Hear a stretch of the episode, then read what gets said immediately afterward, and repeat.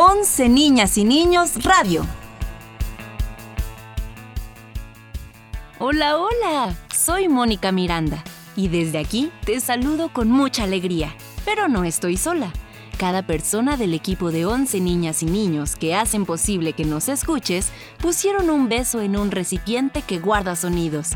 Así que pega bien el oído, porque los juntaron en un gran, colosal, colorido, explosivo y ultra recargado. Mm,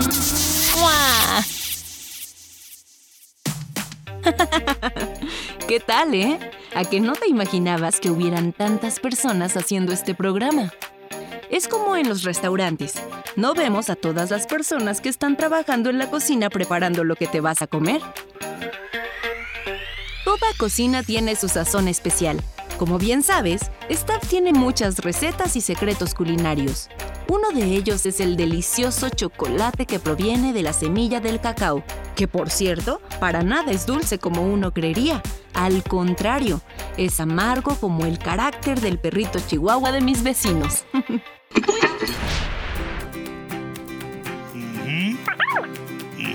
Entonces, ¿de qué chocolate llevo? En la lista solo dice chocolate, pero no sé de cuál comprar, Nora. Ah, es para hacer atole. Entonces llevo tabletas.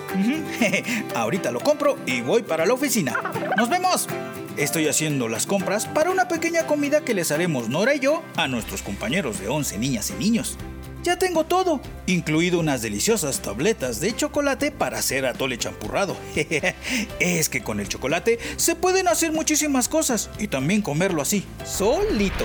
El chocolate se elabora a partir de las semillas de una planta llamada cacao. Después de recolectarlas, estas semillas son tostadas, luego se les quita la cáscara y se trituran. La pasta que se obtiene de este proceso es la base para hacer los chocolates que conocemos. Se puede mezclar con azúcar, canela, leche, frutos secos y otros ingredientes para hacer una gran cantidad de productos como por ejemplo mm, ah, bombones, pasteles, gomitas, polvo de chocolate, cremas para el cuerpo y shampoo para el cabello. Sí, todo eso se hace con chocolate. Este alimento ya se preparaba en el sur de México hace más de 3.500 años. Fueron los olmecas los primeros en prepararlo y probarlo. Para los mayas, el chocolate era tan importante que era utilizado en rituales y también se usaba como moneda para comprar cosas. Cuando los españoles llegaron a América, llevaron cacao y chocolate a Europa, comenzando a esparcir este riquísimo alimento por todo el mundo. ¿Y a ustedes cómo les gusta comer chocolate? ¿Solito? ¿En tableta? O en un rico atole. Nos vemos muy pronto para seguir descubriendo los secretos de los alimentos que tanto nos gustan. Si yo hubiera vivido en la época prehispánica, nunca traería monedas, porque en esa época el cacao se usaba como lo que ahora conocemos como dinero, y yo mejor me hubiera puesto a hacer pasteles y chocolate calientito. ¿No empiezan a sentir que el clima está cambiando? ¿Que ya hace más calorcito? ¿Verdad que sí? Los animales también lo sienten, como las mariposas monarca, que ya migraron.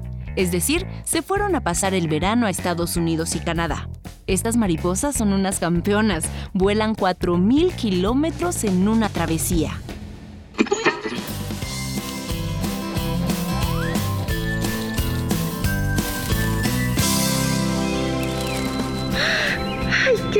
Mariposa. Me haces cosquillas. A ver, ponte mi mano. ¡Ay, qué linda! Eres muy divertida y muy inteligente.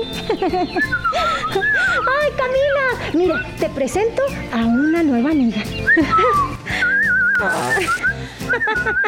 Sí. Hace un poco de cosquillas. Oye, ¿qué te parece si vemos la pregunta del día de hoy? ¿Sí?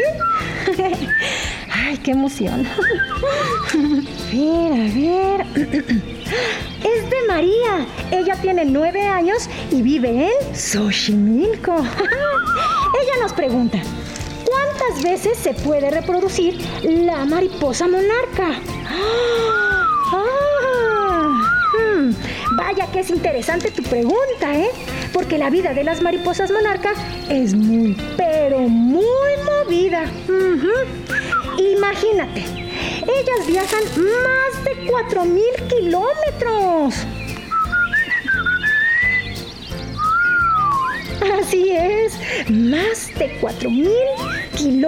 Y eso desde Canadá y Estados Unidos hasta el centro de México para pasar el invierno. Pues es que aquí encuentran el clima ideal para desarrollarse y reproducirse durante 33 días y a una velocidad aproximada de 120 kilómetros por hora.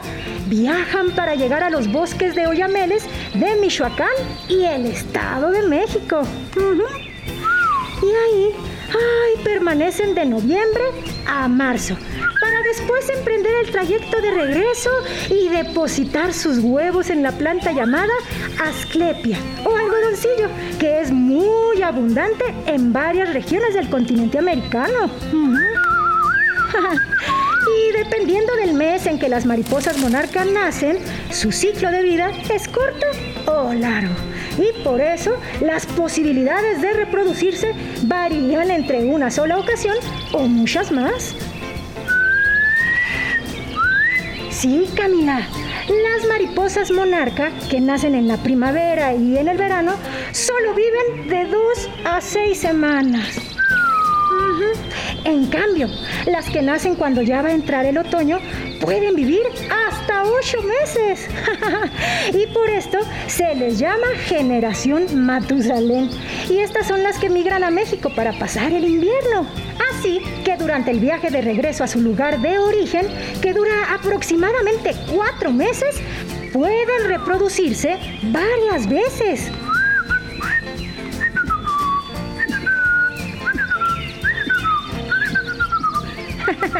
Qué interesante, ¿verdad? Gracias por tu pregunta, María.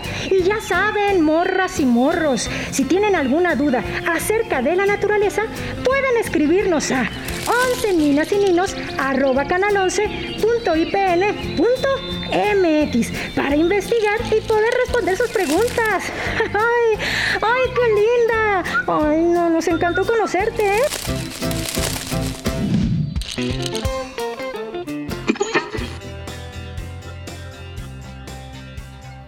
Te asombra que una mariposa pueda viajar 4.000 kilómetros? Tan ligeritas y con esas alas pueden cruzar fronteras hasta llegar a Canadá. Pensándolo bien, para las mariposas y para todos los animales no existen las fronteras. Mm, pero para los humanos sí. ¿Para qué se habrán inventado las fronteras? ¿Con qué propósito? Ay no, perdón, me equivoqué. Repito. 3, 2. ¿Con qué propósito? Ay, otra vez. No, no, no, va de nuevo. ¿Con qué propósito? Ay, ¿qué me pasa? No puedo decir propósito. No lo estoy haciendo a propósito. Ay, ya lo dije sin equivocarme. A ver, a ver, ¿siguen grabando? Listo, ahí voy. 3, 2. ¿Para qué se habrán inventado las fronteras? ¿Con qué propósito? Ay, no. Traigo lenguada la traba. ¿Qué? No, digo, trabada la lengua. ¿Qué hago? Hoy creo que mejor ponemos música para ejercitar la dicción con Nora. Y vuelvo contigo ya más destarbada. Digo, digo, destrasbada. Bueno, oh, eso. Uy, sí me entienden, ¿no?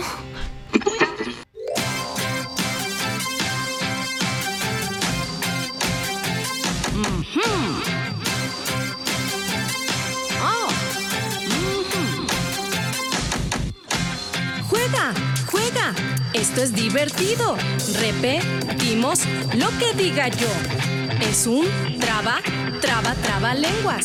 Luego, dime si es que te gustó.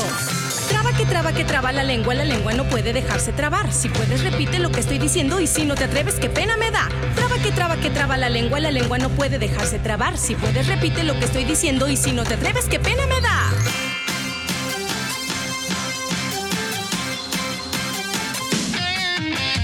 Es muy fácil si no te da miedo.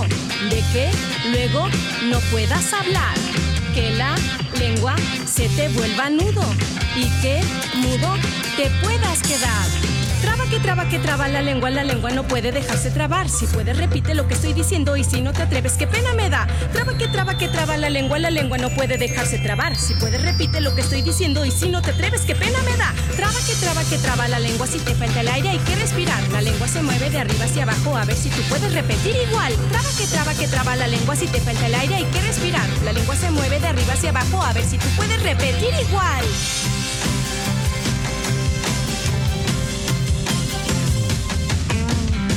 Casi, casi, vamos terminando. Todos juntos vamos a cantar las tres partes de este trabalenguas y cerramos con un gran final. Traba que traba que traba la lengua, la lengua no puede dejarse trabar. Si puedes repite lo que estoy diciendo y si no te atreves, qué pena me da. Traba que traba que traba la lengua, la lengua no puede dejarse trabar. Si puedes repite lo que estoy diciendo y si no te atreves, qué pena me da. Traba que traba que traba la lengua, si te falta el aire hay que respirar. La lengua se mueve de arriba hacia abajo, a ver si tú puedes repetir igual. Traba que traba que traba la lengua, si te falta el aire hay que respirar. La lengua se mueve de arriba hacia abajo, a ver si tú puedes repetir igual. Traba que traba que traba la lengua, el juego que tengo se va a terminar. Parece muy fácil y no tan difícil si no te cansaste, vuélvelo a jugar. Traba que traba que traba la lengua, el juego que tengo se va a terminar. Parece muy fácil y no tan difícil si no te cansaste, vuélvelo a jugar.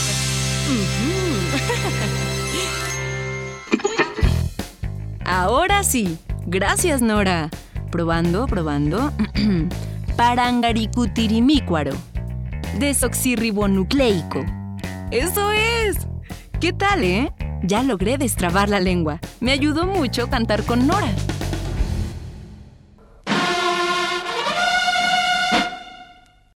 ¿Reconoces esta música? Te doy una pista.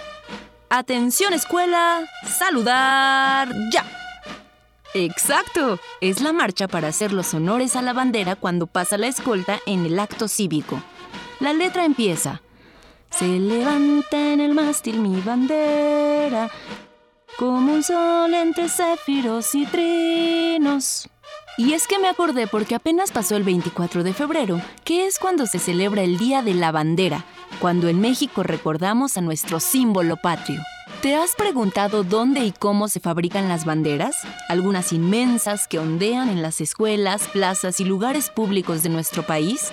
Nuestro equipo de reporteros tomó cámaras y micrófonos y partió a la Dirección General de Fábricas de Vestuario y Equipo del Ejército Mexicano para investigar sobre la bandera. Y estos fueron sus hallazgos.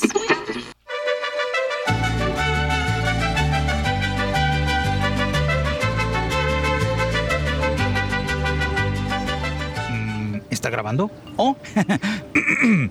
Buen día, público televidente. Aquí desde las instalaciones de la televisora XCIPN de la Ciudad de México, Canal 11, el equipo de 11 niñas y niños se prepara para realizar un magno reportaje sobre nuestros símbolos patrios. Escuchemos a nuestra compañera Lucy. Hay un símbolo que nos hace sentir mexicanos y que podemos ver casi en cualquier rincón de nuestro país. En las escuelas, las plazas, en los edificios. Se trata de la bandera nacional, la que nos identifica en todo el mundo y es parte de nuestra historia. ¡Vamos con Alan! La bandera, junto con el himno nacional y el escudo, conforman los símbolos patrios que le dan identidad a nuestro país y lo representan ante otras naciones. Nuestra bandera, con sus tres colores, verde, blanco y rojo, y con el escudo nacional en el centro, está considerada como una de las más bonitas. ¡Ay, qué linda es! a continuación, Lupita tiene algo que decirnos. Acompáñenos en este reportaje a conocer más sobre nuestra hermosa bandera y el escudo nacional.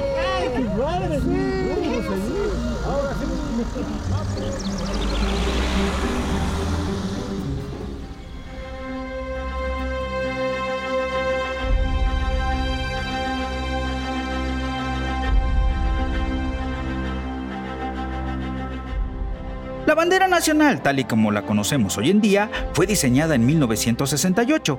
Antes de esa fecha, se utilizaron distintas banderas, la del Imperio de Agustín de Iturbide, la de la República Federal, la bandera Equidad en la Justicia y la bandera post-revolucionaria.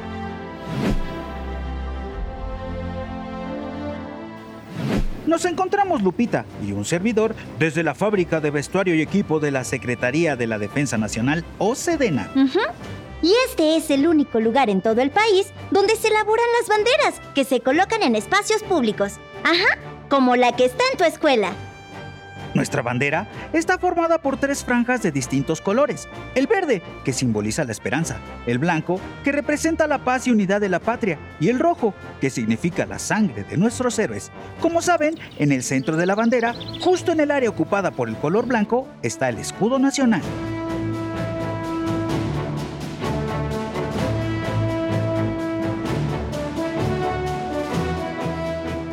Aquí se fabrican banderas de diferentes tamaños. Las de escritorio, la bandera civil, las banderas que vemos en todos los edificios, las que están en las embajadas de México en todo el mundo. Las banderas monumentales que vemos ondear en las alturas, como la que está en el Zócalo de la Ciudad de México. Estas banderas llegan a medir 55 metros de largo y 31 metros de altura. ¡Guau! ¡Qué impresionante! En esta fábrica se elaboran paso a paso las banderas monumentales que ondean a lo largo y ancho de nuestro país y que nos llenan de alegría al ver su movimiento en el aire.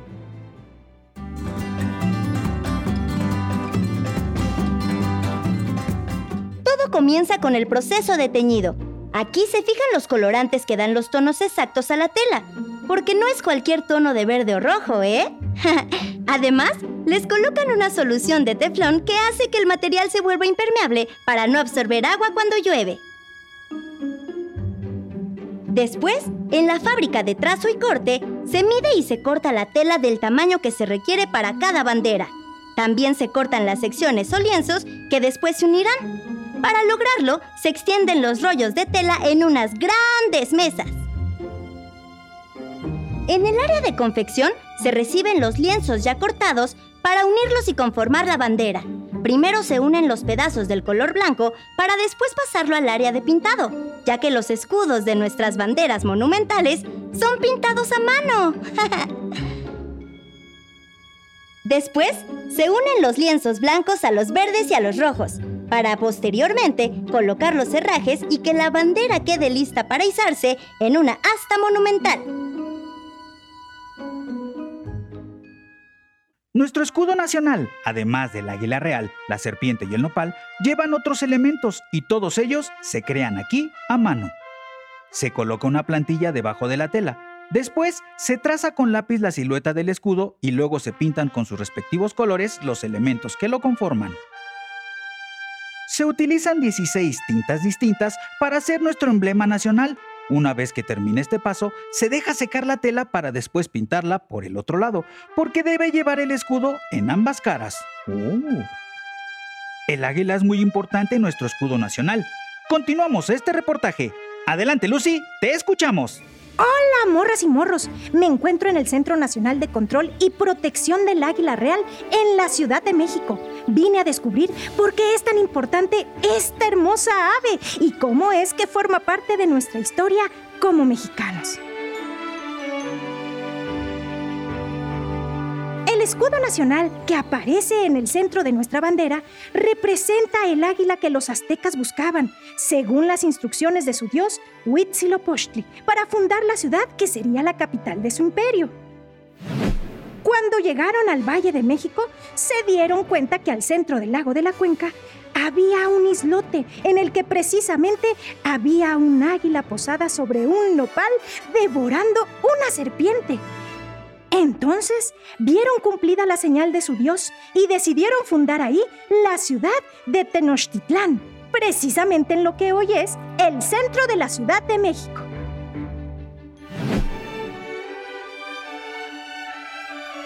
El águila de la leyenda azteca era nada más y nada menos que un águila real, como las que se conservan aquí, en este lugar.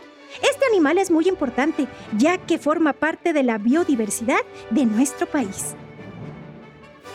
Se trata de un ave rapaz que llega a medir un metro de altura y más de dos metros de longitud con las alas extendidas.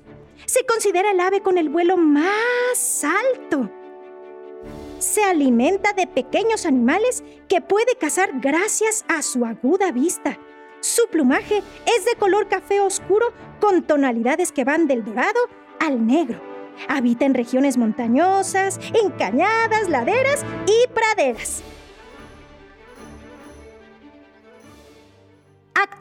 El águila real es una especie amenazada, pero para su conservación y protección está este Centro Nacional de Control y Protección del Águila Real, que se encuentra dentro del heroico Colegio Militar.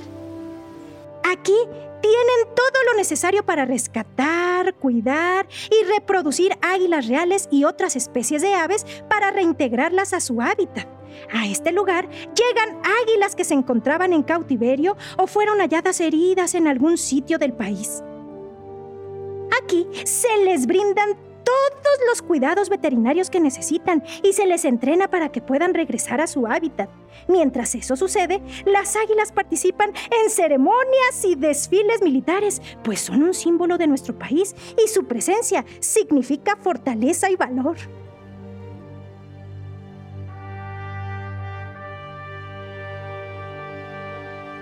¡Wow! ¡Qué chulo es el trabajo que hacen aquí!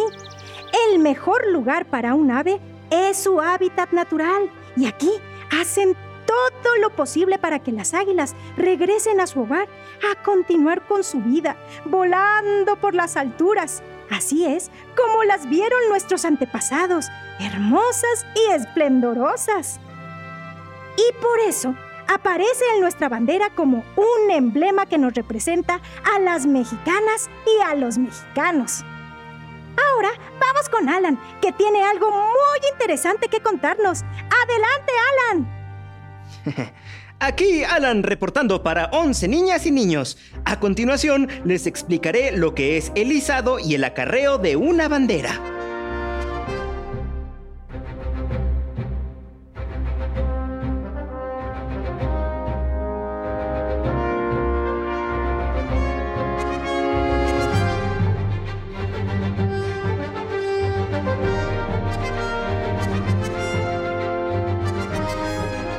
Acarreo es la ceremonia que se realiza para bajar la bandera del asta, doblarla y llevarla a guardar. Les voy a hablar de algo sobre nuestra bandera que quizá muchos no sabían. Bueno, yo no sabía hasta ahora que estamos haciendo este reportaje.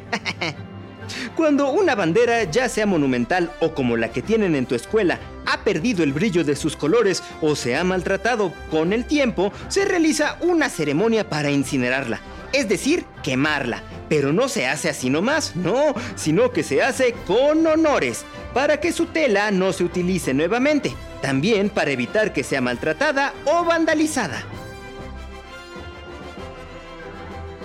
La bandera monumental más grande se encuentra en Piedras Negras, Coahuila. Su asta mide 120 metros. Después le sigue la de Iguala Guerrero con 103 metros de altura. La del Zócalo de la Ciudad de México mide 60 metros de altura y su bandera mide 20 metros de alto por 60 de ancho. Imagínense, las banderas monumentales llegan a pesar 250 kilos, más o menos el peso de una cebra. Por eso es muy importante que se fabriquen con la calidad que aquí tienen.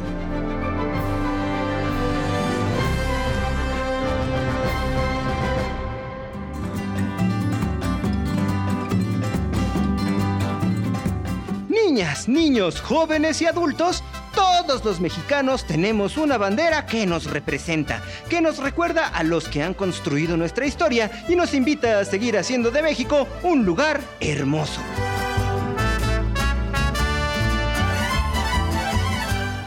Nuestra bandera nos acompaña cuando festejamos nuestra independencia o cuando algún deportista de nuestro país logra un triunfo. Para ti, ¿qué significa nuestra bandera? Cuando la veas subir hacia lo alto de su mástil, ¿qué te hace sentir? ¿Qué es lo que más te gusta de ser mexicano? Recuerda que tú eres México.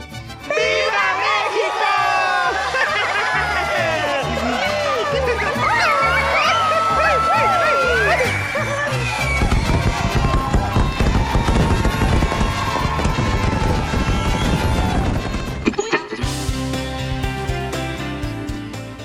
Agradecimiento a la Secretaría de la Defensa Nacional por permitirle al equipo de 11 niñas y niños el acceso a sus instalaciones y al Centro de Protección al Águila Real.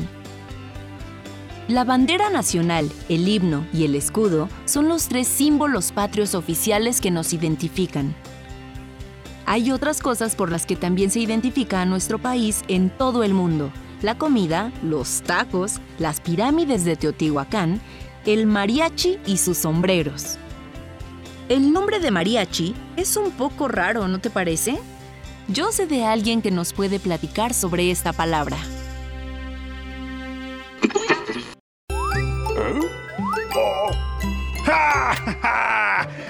Los días usamos las palabras para compartir lo que pasa por nuestra cabeza, lo que pensamos y lo que sentimos. A veces escuchamos o leemos algunas que no entendemos bien. Y cuando eso pasa, hay que ir al diccionario más cercano, pues ahí está el significado de todas las palabras. Y es por eso que es uno de mis libros favoritos. es momento de buscar la palabra de hoy. Diré la frase mágica para encontrarla. ¡Donnez-moi, Memo! ¡Uy! Mariachi. Esto amerita vestirse para la ocasión. Ahorita regreso. Eh, listo, mucho mejor. ¿eh? Mariachi es una palabra muy festiva, ¿no les parece? Hasta yo me transformé como si fuera a ir a una fiesta. Eh, mariachi. Se cree que la palabra mariachi proviene del francés mariage. ¡Uy, qué interesante! Ah, surgió durante la intervención francesa en México cuando llamaban a los músicos para tocar en las bodas. ¡Uy! El mariachi es un género musical tradicional y es muy representativo de México. Los mariachis tradicionales cuentan con dos o más músicos vestidos con sus trajes. Utilizan instrumentos de cuerda como el violín, la guitarra del golpe, la vihuela, el arpa y el guitarrón. ¡Uy! En los años 30, el mariachi comenzó a cambiar resaltando características como el traje de charro, convirtiéndose en el mariachi moderno distinguido por ser una agrupación más grande, con cuatro o más músicos y por incluir trompetas en sus instrumentos. ¡Uy, qué maravilla! Cuéntenme, ¿a ustedes les gusta la música de mariachi? ¿Cuál es su canción favorita? Nos vemos pronto para descubrir el significado de más palabras. ¡Hasta la próxima! Memo, ya que estás vestido de mariachi, acompáñanos, Staff y a mí, a cantarle las mañanitas a mi abuelita. Bueno, pues vamos a dar serenata. El mariachi loco quiere bailar, el mariachi loco quiere bailar. ¡Ay! ¿Quién dejó aquí la trompeta, caray? Y mientras Memo se va a tocar la serenata con mariachi, nosotros nos despedimos de ti, esperando que hayas pasado un rato muy divertido. A nombre de todo el equipo que hizo este programa, te mando un abrazo y te invito a que nos escuches en la próxima emisión de 11 Niñas y Niños Radio. Hasta entonces. Y recuerda que 11 niñas y niños somos tú y nosotros.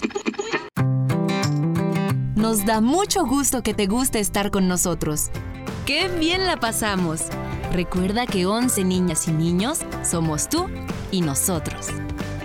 Ya sabes que te esperamos todos los sábados desde las 10 de la mañana por nuestra página de internet 11 y por nuestra cuenta de YouTube a las 10.30 por Radio IPN, en la señal 95.7 de FM, y a las 12 del día por Radio Educación, en el 1060 de AM o 96.5 de FM. Escríbenos a 11 ninas y ninos arroba canal 11.ipn.mx. Anótalo bien. 11 ninas y ninos arroba canal 11.ipn.mx y platícanos todo lo que quieras. No se te olvide que en la tele estamos todos los días en la señal 11.1, de lunes a viernes de 2.30 a 6 de la tarde, los sábados de 6 a 10.30 y los domingos de 6 a 9.30 de la mañana. Este programa es una producción de 11 niñas y niños de El 11 del Instituto Politécnico Nacional. Claudia Walls, directora e idea original. Tito Ávila, productor.